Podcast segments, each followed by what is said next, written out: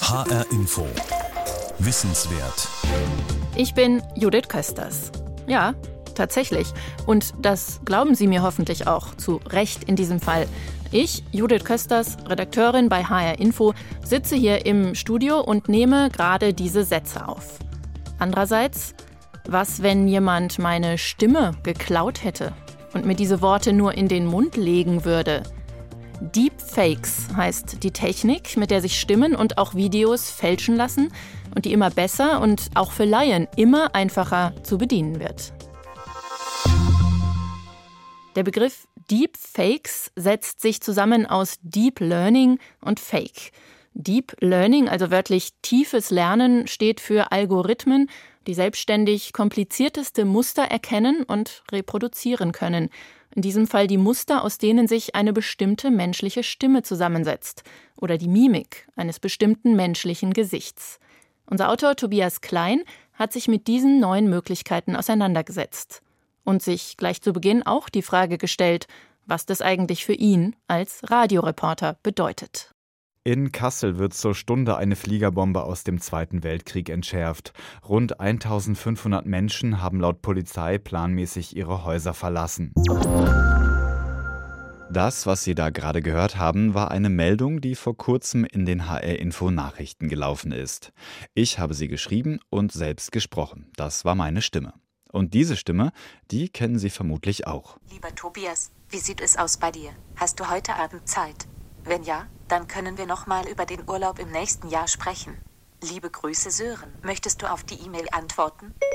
Siri, die Sprachassistentin von Apple, liest mir eine E-Mail vor. Siri, genau wie ihre Amazon-Kollegin Alexa, kann auch Google-Suchergebnisse vorlesen oder Wikipedia-Einträge.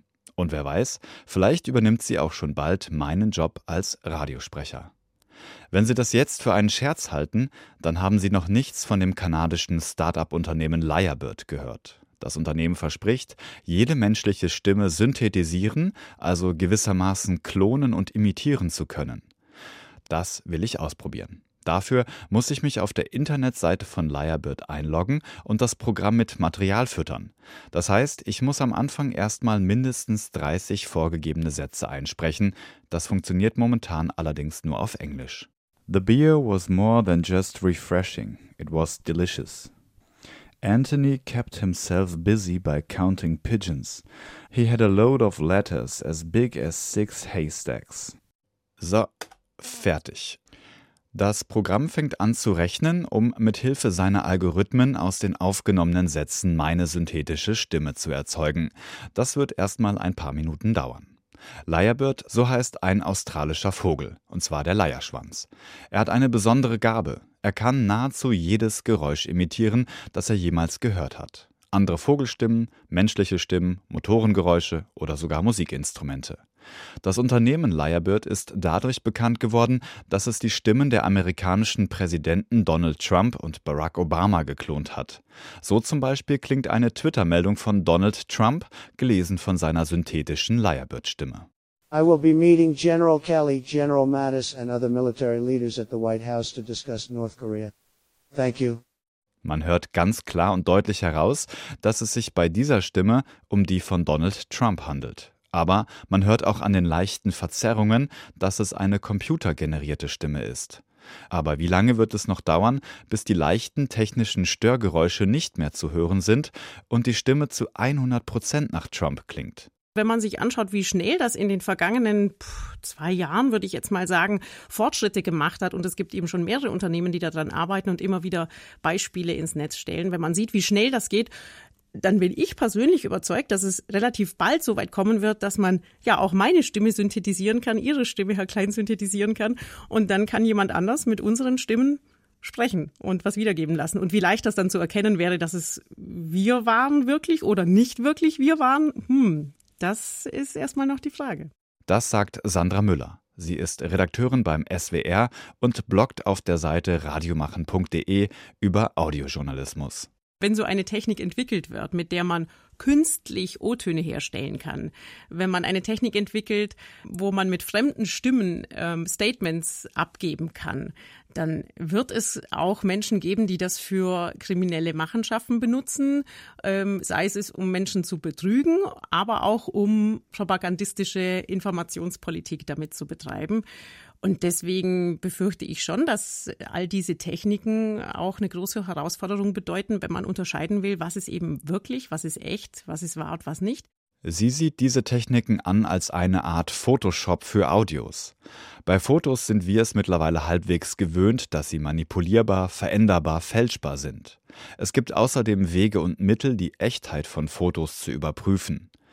Dass aber Stimmen technisch mit Hilfe eines Computers gewissermaßen nachgebaut werden können, das ist neu. Nicht nur das Unternehmen Lyrebird entwickelt menschliche Klonstimmen, tatsächlich arbeitet auch Photoshop-Hersteller Adobe an ähnlichen Techniken. Aber nicht nur bei Audios sind Fälschungen möglich, mittlerweile können auch schon Videos mit wenig Aufwand manipuliert werden. Hey!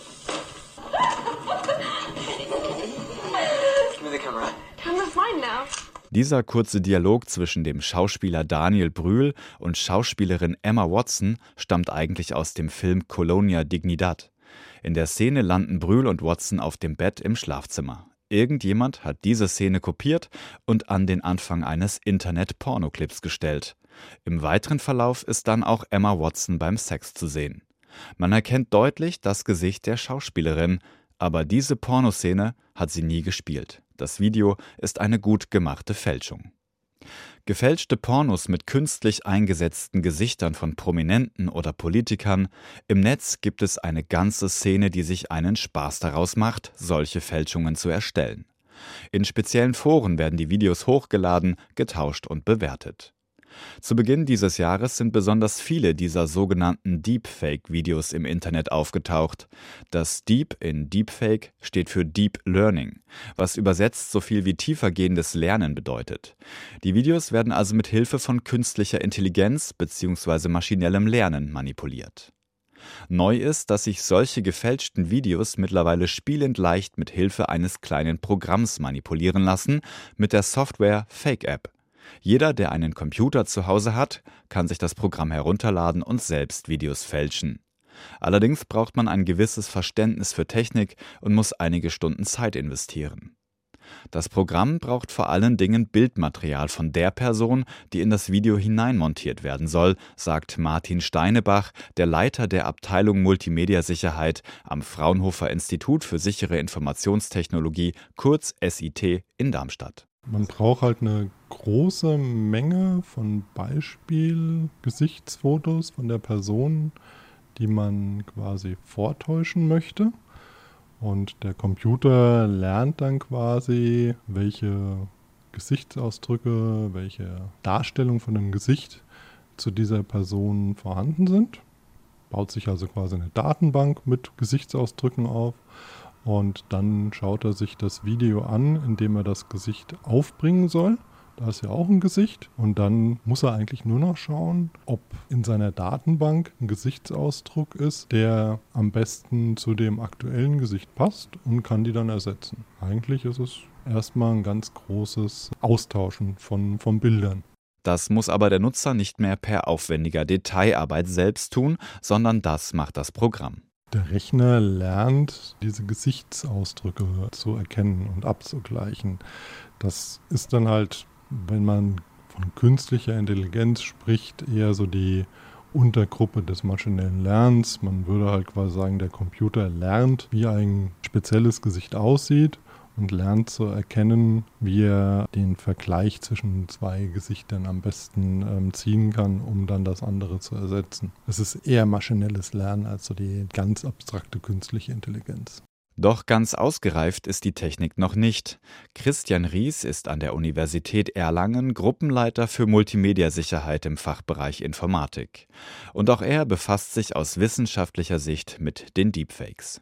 Man sieht allerdings auch, wenn man sich jetzt die Deepfakes in dem Netz anschaut, dass die nicht perfekt sind. In ganz vielen Beispielen ist es so, dass da ein leichtes Flimmern ist oder wenn die Person den Kopf ungünstig bewegt, dann sieht man am Rand Modellfehler.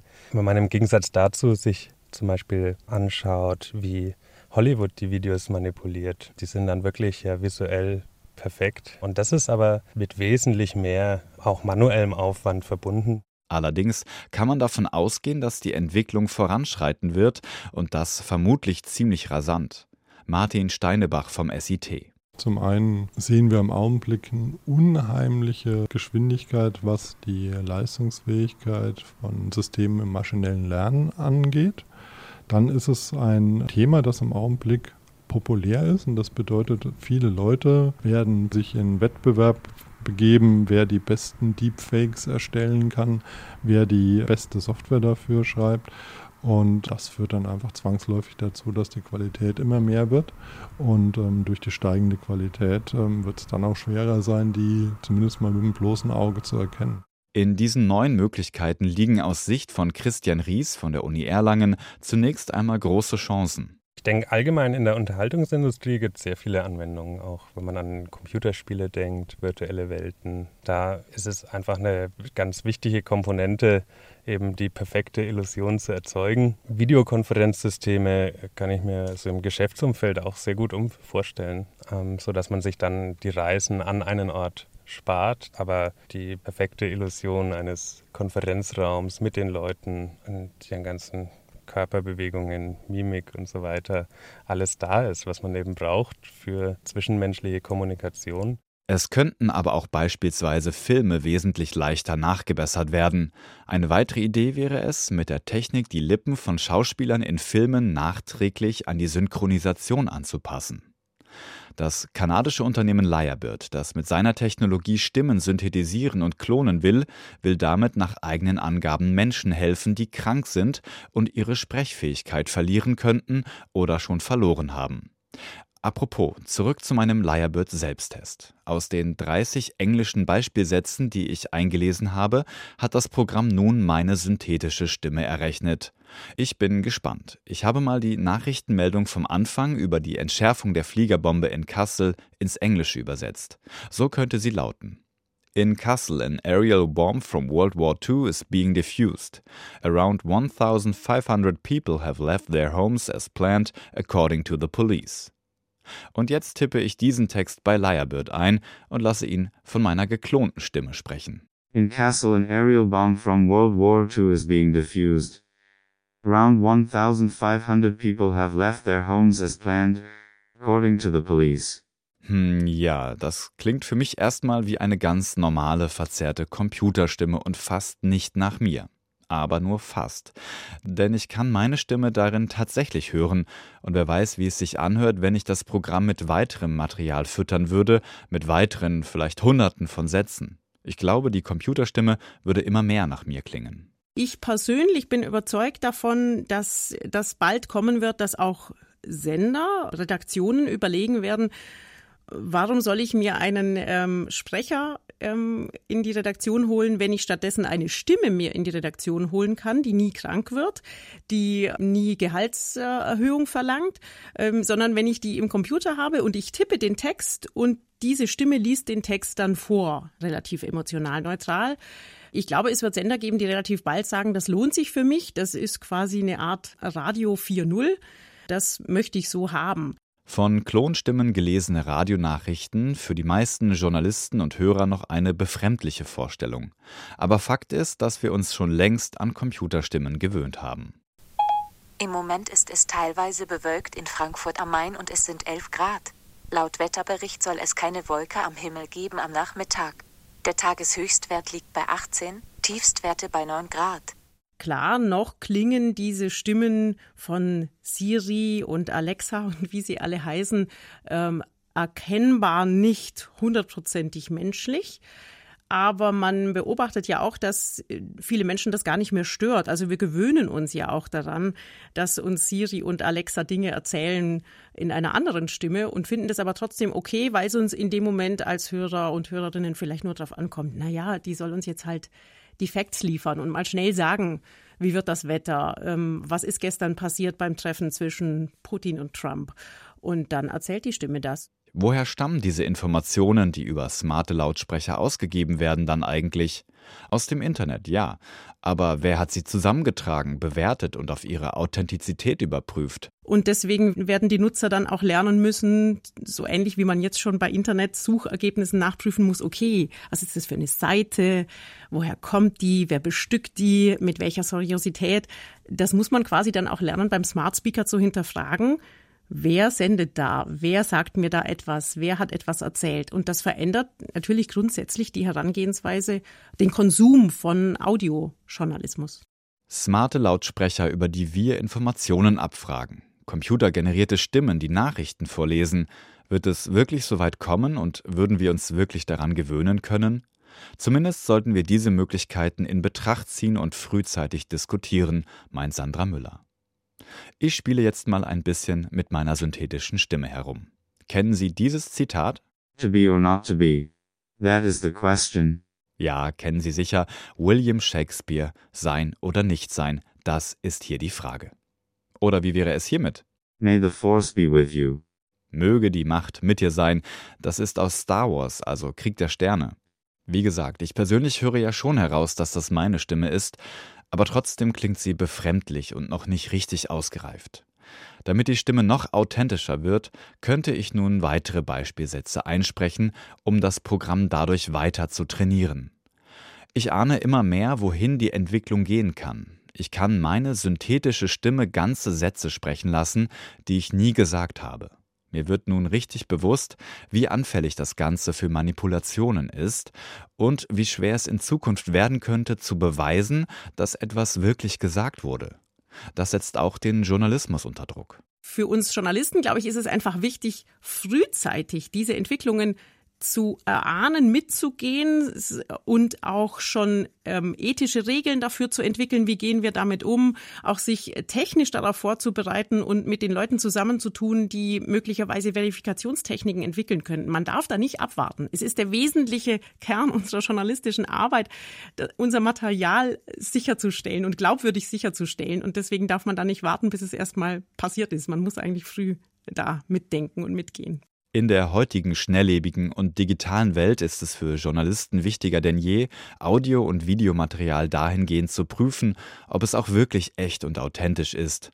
Besonders über die sozialen Netzwerke wie Facebook und Twitter können sich Falschmeldungen rasend schnell verbreiten. Fake News können für propagandistische Zwecke missbraucht werden. Was heute schon möglich ist, zeigen gut gemachte Fakes von Politiker-Statements, die im Internet kursieren.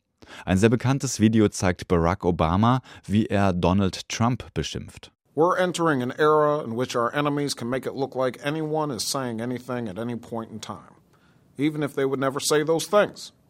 So, uh, for instance, they could have me say things like, President Trump is a total and complete dipshit.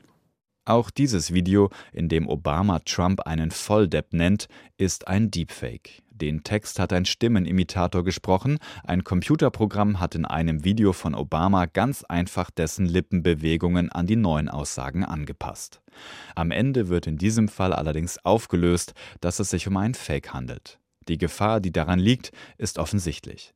Gerade Bewegtbilder nehmen viele Menschen schnell als authentisch wahr, sagt Sascha Smuzinski, wissenschaftlicher Mitarbeiter am Fraunhofer Institut für sichere Informationstechnologie. Ich glaube, dass es schon großen Teilen der Bevölkerung klar ist, dass Bilder verändert werden können. Ja, so der Begriff Photoshopping oder so, glaube ich, ist schon halbwegs geläufig. Aber ich kann mir schon vorstellen, dass halt viele Leute nicht wissen, dass sowas halt äh, bei Videos eigentlich genauso einfach möglich ist. Es klingt ja erstmal sehr aufwendig, so ein Video, 25 bis 30 Einzelbilder pro Sekunde, daraus jetzt irgendwie eine manipulierte Aussage eines Politikers oder so zusammenzuschneiden. Sowas geht ja gar nicht. Und eben diese neue Technologie zeigt, dass halt ähm, diese Verfahren auch angewandt werden können auf bewegte Bilder. Und das ist die große Gefahr dabei. Am SIT in Darmstadt ist man deshalb dabei zu erforschen, wie Fake-Videos einfach und automatisiert erkannt werden können. Sascha Smozinski und seine Kollegen verfolgen dabei in allererster Linie bestimmte Ansätze aus der Bildforensik. Es ist so, dass jedes digitale Bild oder jedes digitale Video bestimmte unsichtbare, also mit dem Auge nicht wahrnehmbare Spuren trägt. Das ist in jedem Video so. Die Ursache ist, dass der Prozess, wie so ein Bild entsteht, das heißt vom sozusagen vom Lichtstrahl, der vom Objekt jetzt auf die Kamera fällt, bis hin zur Bilddatei, die dann mal auf der Speicherkarte abgespeichert wird, gibt es eine Reihe von Einflüssen auf die Daten. Ja, es gibt Linsenfehler, es gibt bestimmte Fertigungstoleranzen in den Sensoren, in den Kamerasensoren. Dann Videokameras oder Handy-Apps oder Fotoapparate führen auch nochmal eine bestimmte, also intern in der Kamera äh, noch bestimmte Nachverarbeitungsschritte durch, ganz legitim. Das gesamte Material enthält also bestimmte charakteristische Spuren, immer auch davon abhängig, mit welchem Handy, mit welcher Kamera oder mit welchem Fotoapparat etwas aufgenommen oder gefilmt wurde. Besonders bei Videos machen sich die Forscher diese Spuren zunutze. Denn jedes der 25 bis 30 Einzelbilder pro Sekunde trägt diese speziellen charakteristischen Merkmale. Und in einem authentischen Video, das nicht verändert wurde, müssen diese Merkmale auch über die Zeit hinweg konsistent sein. Die müssen zeitlich konstant sein. Und äh, wenn jetzt zum Beispiel durch diese Videomanipulationen in einem bestimmten Bildausschnitt, in dem sich ein Gesicht befindet oder ein bestimmtes Objekt, das sich vielleicht austauschen möchte, während dieser paar Sekunden, wo dieses Objekt zu sehen ist, jetzt eine Veränderung durchgeführt wird, ja, dann sind eben diese Spuren, die eigentlich da sein müssen, verändert oder sie sind zerstört und können dann eben Hinweise liefern, dass ein bestimmter Teil eines Bildes in einem bestimmten Abschnitt nicht mehr authentisch ist. Ein extra dafür geschriebenes Programm könnte dann zum Beispiel den Hinweis geben, dass an einer bestimmten Stelle in einem Video Abweichungen von den charakteristischen Merkmalen vorliegen. Der Forscher kann dann an dieser Stelle noch einmal ganz genau hinsehen. Es gibt aber auch noch einen physikbasierten Ansatz, sagt Christian Ries von der Universität Erlangen, der auch daran arbeitet, dass gefälschte Videos automatisch erkannt werden können. Dass man zum Beispiel sagt, wenn das jetzt eine Außenszene ist, alle Personen werden von der Sonne angestrahlt, dann muss doch das Sonnenlicht immer aus derselben Richtung kommen auf den Personen. Das heißt, bei so einem Ansatz geht es dann darum, aus dem Bild zu schätzen, auf jeder Person zum Beispiel in dem Bild, wie der Winkel oder die Richtung des Lichteinfalls auf diesen Personen ist. Und dann, wenn diese Schätzungen zu unterschiedlichen Ergebnissen führen, das dann als Hinweis auf eine Manipulation zu interpretieren. Doch was ist, wenn die Videos qualitativ immer besser werden? Und vor allem, was passiert, wenn sich auch die Fälscher auf die Erkennungsmethoden der Forscher einstellen? Es könnte hier zu einer Art Wettlauf kommen, wer die besseren Methoden entwickelt, Forscher oder Fälscher. Doch Christian Ries gibt sich diesbezüglich eher gelassen. Grundsätzlich gibt es eigentlich immer forensische Spuren in den Daten, die man analysiert.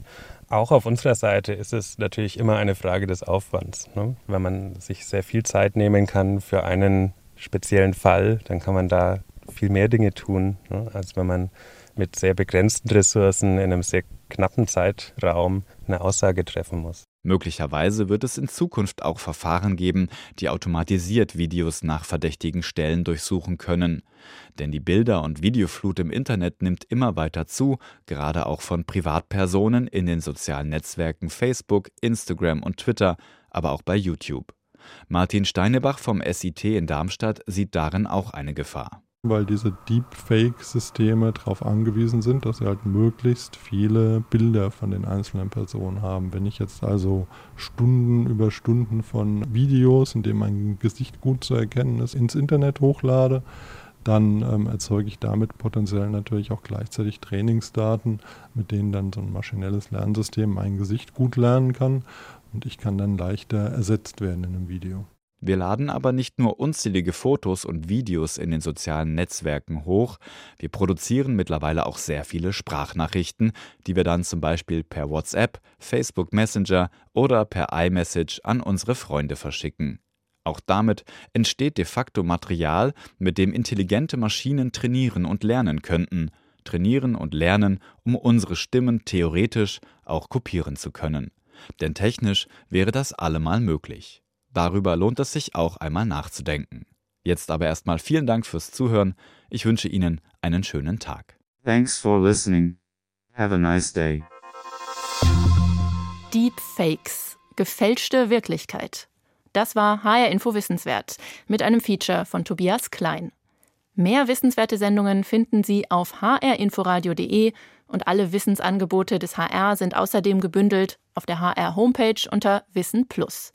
Ich bin Judith Kösters. Nicht synthetisch, sondern ganz in echt. Versprochen.